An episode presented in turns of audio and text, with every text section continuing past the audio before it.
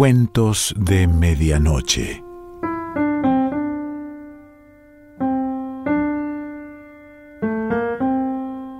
El cuento de hoy se titula Diez minutos y pertenece a Hernán Arias.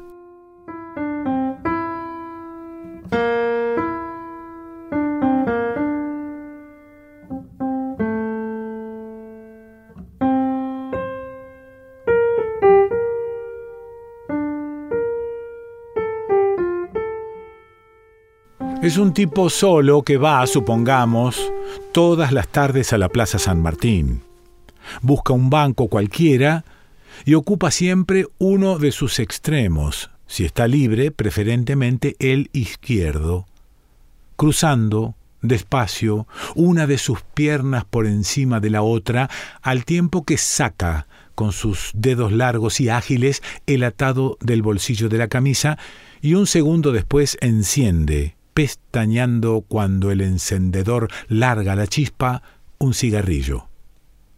Supongamos que esa es la situación. Ahora bien, ¿vale la pena escribir sobre este tipo? No es fácil responder a esta pregunta. De todas maneras, yo creo que si lo seguimos diez minutos nos vamos a dar cuenta de que sí. Por lo general, diez minutos en la vida de un hombre no significan nada. Es un tiempo fácilmente desperdiciable para cualquiera. Esperar un colectivo, cocinar, barrer, ducharse, vestirse, pagar un impuesto, cortarse las uñas, ordenar los discos, cualquier cosa ocupa ese tiempo. Por eso, presentado así, no tiene ningún valor para la mayoría de las personas. Sin embargo, para nosotros, o mejor, para mí, que soy algo así como un espía mal pago, abnegado y voluntarioso, es suficiente y hasta diría que es demasiado. Es un tiempo que se va ocupando progresivamente, como la superficie de la luna durante un eclipse. Se va ocupando por acontecimientos mínimos, fugaces, imprecisos, hasta desaparecer. El primer mordisco de sombra sobre la superficie evanescente de nuestros diez minutos es el de los movimientos automáticos de un hombre al sentarse. Balancea despacio el cuerpo mientras retrocede apenas, deslizando los glúteos hasta que la espalda toca el respaldo y descansa. Al mismo tiempo, echa la cabeza hacia atrás y con las manos, sin mirar, busca el atado de cigarrillos mientras su pierna izquierda se eleva y pasa mecánica sobre el muslo de la otra pierna que, flexionada, forma un ángulo recto invertido.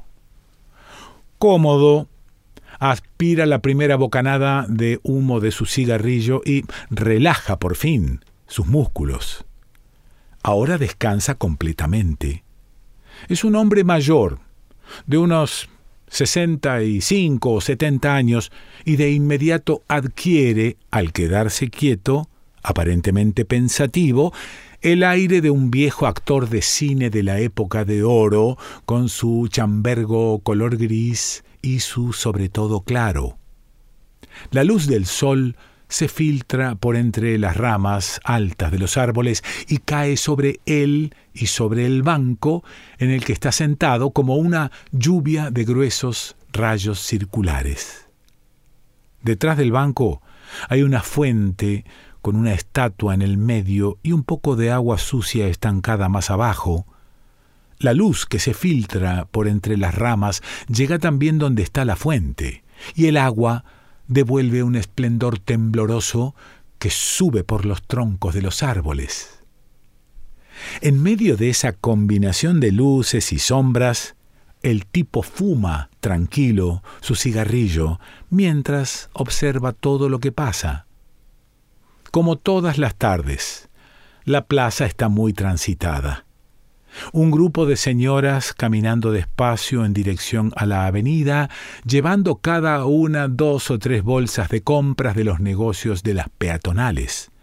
Dos tipos de pelo largo, ropa suelta, pasan vendiendo collares, aros y prendedores, en general se los ofrecen a las mujeres, mostrándoles un rectángulo de cartón forrado con una tela más o menos delicada sobre la que está clavada, como una colección de mariposas, la billutería.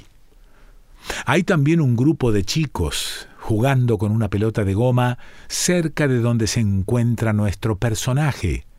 Son dos chicos y una nena de unos 10 o 12 años que improvisaron un juego parecido al, al voleibol a un costado del banco donde dos mujeres cuarentonas, seguramente sus madres, no paran de hablar.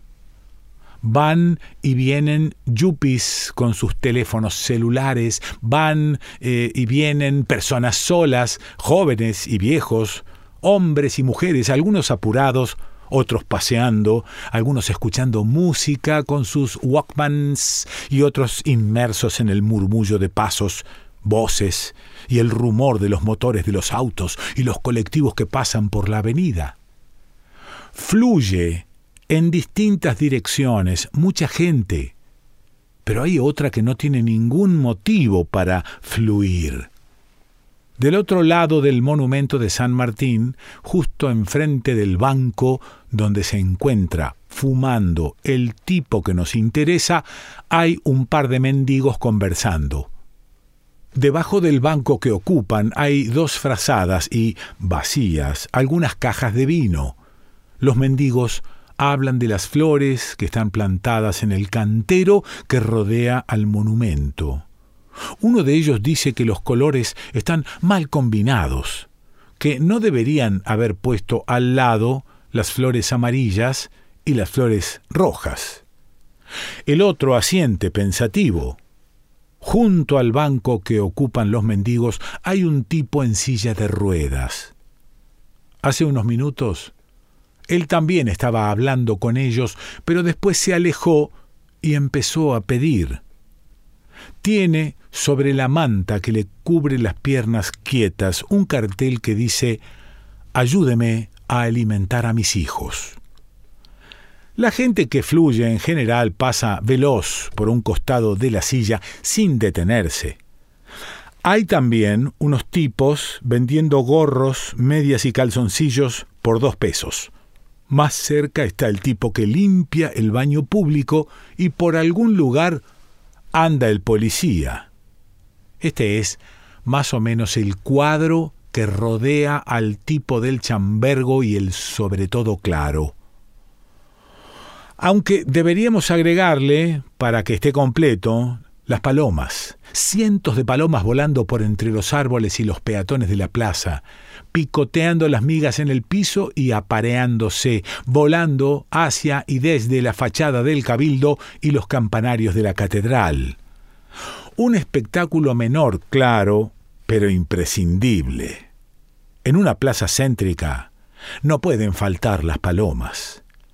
Dicho sea de paso, los chicos que están jugando con la pelota junto al monumento las espantan una y otra vez y las palomas sobrevuelan alborotadas la plaza. Repiten, con mínimas variaciones, sus desplazamientos aéreos. Levantan vuelo todas al mismo tiempo y como si respondieran a una especie de coreografía predeterminada, siguen un mismo patrón de vuelo por el cual todas se convierten en una única figura romboidal que gira sobre los bancos, las fuentes, los hombres y los árboles. Nuestro personaje no les presta atención.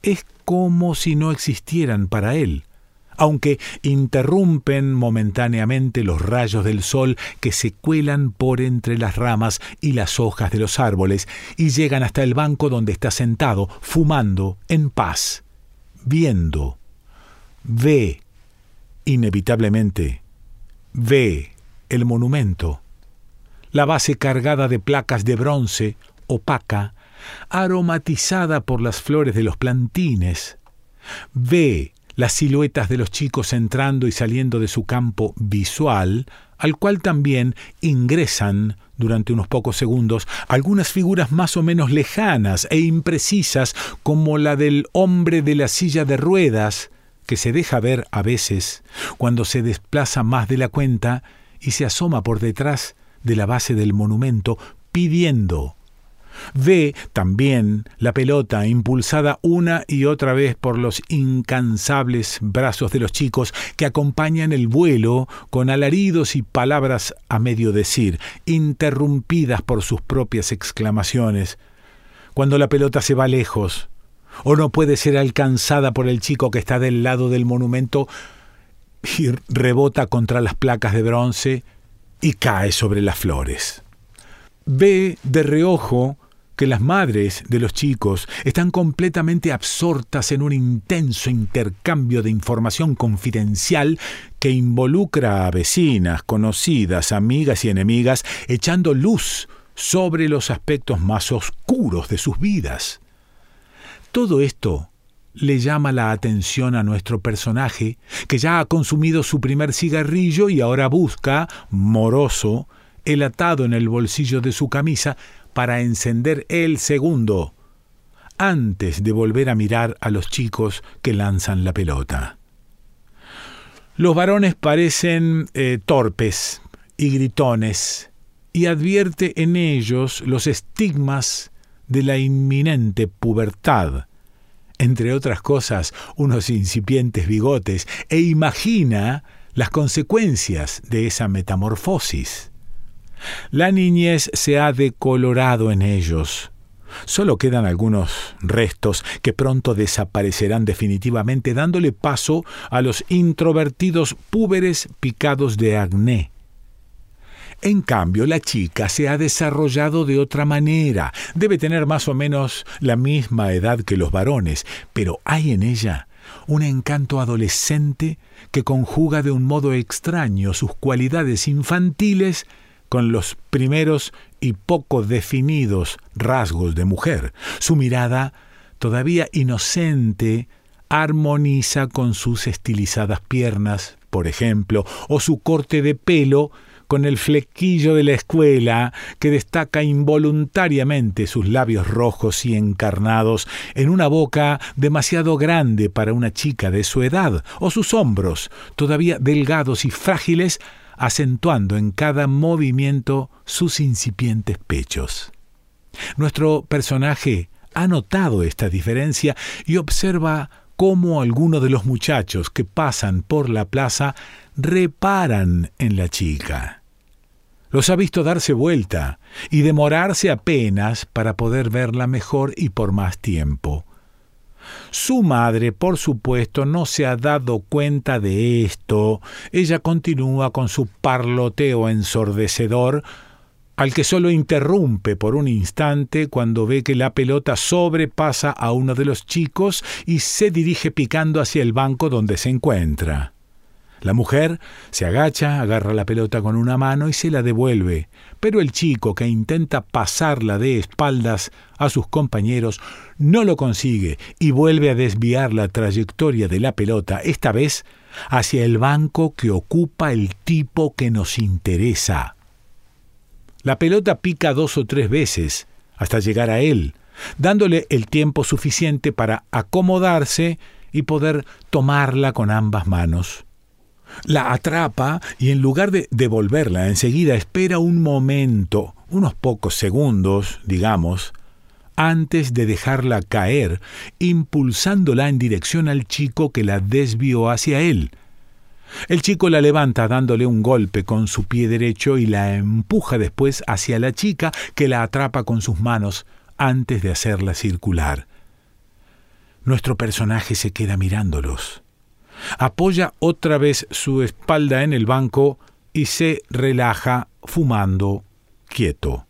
Ahora parece haber olvidado al resto de la plaza. Todo lo demás se ha convertido en el marco borroso, indistinto, dentro del cual se mueven los chicos y particularmente la chica, que es, en definitiva, la que atrae su interés. Sin darse cuenta, los chicos han ido girando poco a poco en su formación y la chica está jugando ahora justo delante de él. Nuestro personaje la mira disimuladamente, adquiriendo con su sobre todo y el sombrero un aire de detective de novela que nos recuerda a las primeras producciones del policial negro.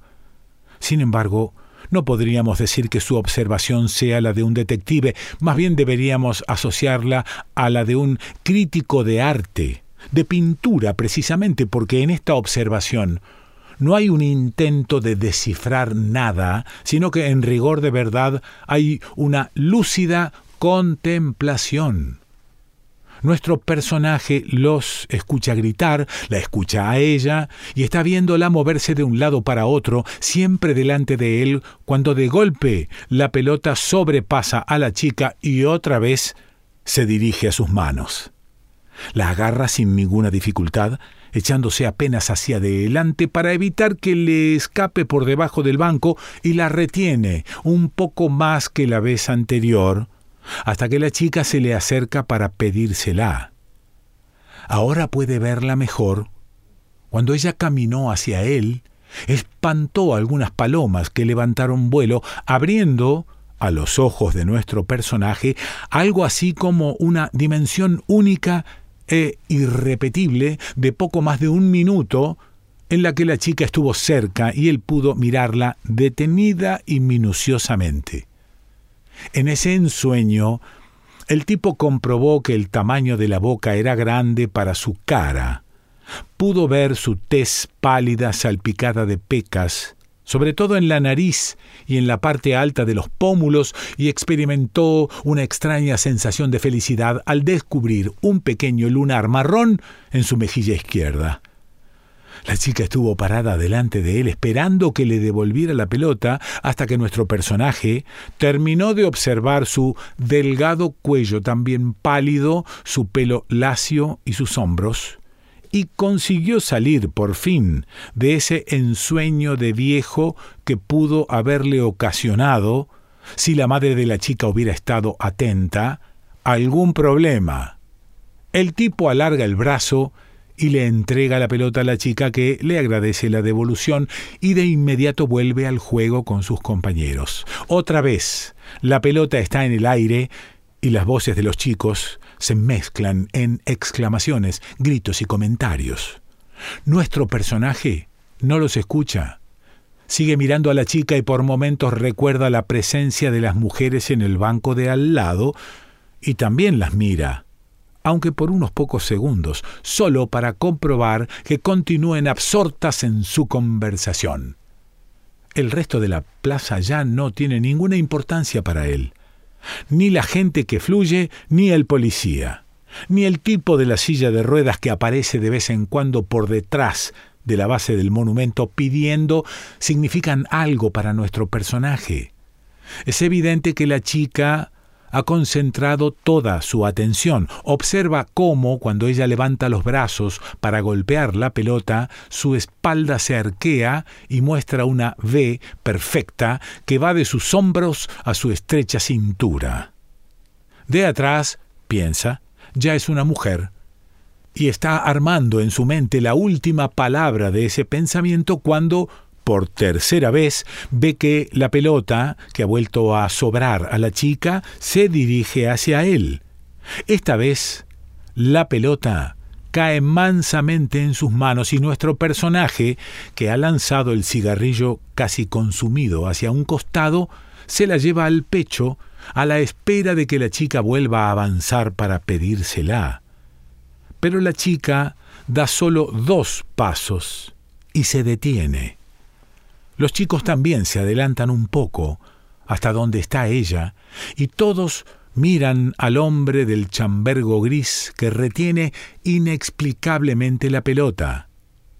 Si este breve relato fuera llevado al cine, en este preciso momento el director debería eliminar la música y además el sonido ambiente. Debería mostrar en un plano general a nuestro personaje y a los chicos y de fondo el movimiento de los peatones y las palomas en un ir y venir completamente sordo. Podría incluir tal vez un primer plano del rostro de la chica, asombrada, y otro, unos segundos después, que mostrara la cara arrugada del viejo en una inquietante expresión de felicidad. Podría mostrar rápido también en un plano corto la pelota y después volviendo al plano general a los otros chicos y más lejos a las madres. Quizás sería conveniente que la chica se adelantara un poco más hacia el viejo, despacio, y le pidiera la pelota alargando uno de sus brazos con la palma de la mano vuelta hacia arriba y abierta. ¿Me la devuelve? le podría preguntar tímida la chica, y estas palabras se recortarían claramente en el silencio que ha invadido unos pocos segundos antes la sala del cine. En ese punto el director debería liberar la reserva más creativa e incluso mostrarlos a todos en una sucesión algo caótica de imágenes, como una manera de representar la confusión en el pensamiento del tipo del chambergo gris y también el carácter imprevisible de los acontecimientos.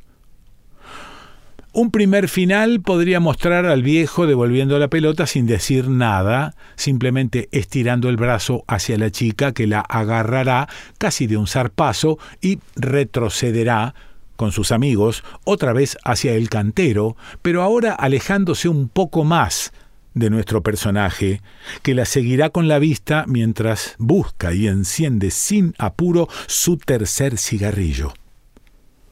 Un segundo final podría mostrar al tipo de chambergo gris sonriente. Un tercer final podría incluir un breve diálogo entre el viejo y la chica, en el que el viejo le dice que le devolverá la pelota solo si ella accede a darle un beso. En este caso, una de las madres intuye lo que está pasando y se levanta y lo encara al viejo, que le dice que no se meta, que está hablando con la chica.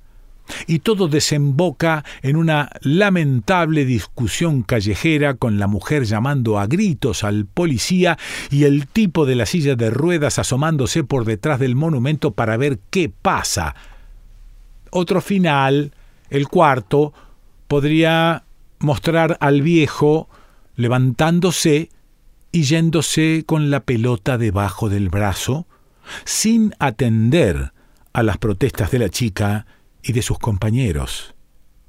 El quinto y último final podría ser algo más eh, truculento, el viejo se levanta de golpe y en su mano reluce la hoja de un cuchillo que debió traer debajo del sobretodo. Dos palomas espantadas levantándose torpemente y un pequeño charco de sangre que va creciendo serían las últimas imágenes de esta versión. Todo esto sería posible, querido lector, en el caso de que nuestro relato fuera llevado al cine pero solo estamos haciendo literatura. Y hace ya algunos segundos que terminaron los diez minutos establecidos para la narración. Hernán Arias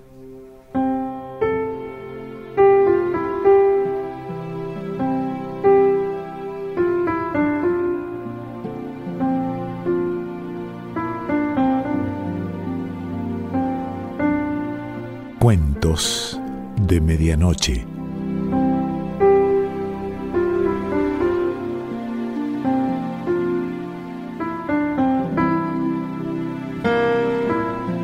Selección Pancho Mondino. Idea y lectura Quique Pessoa.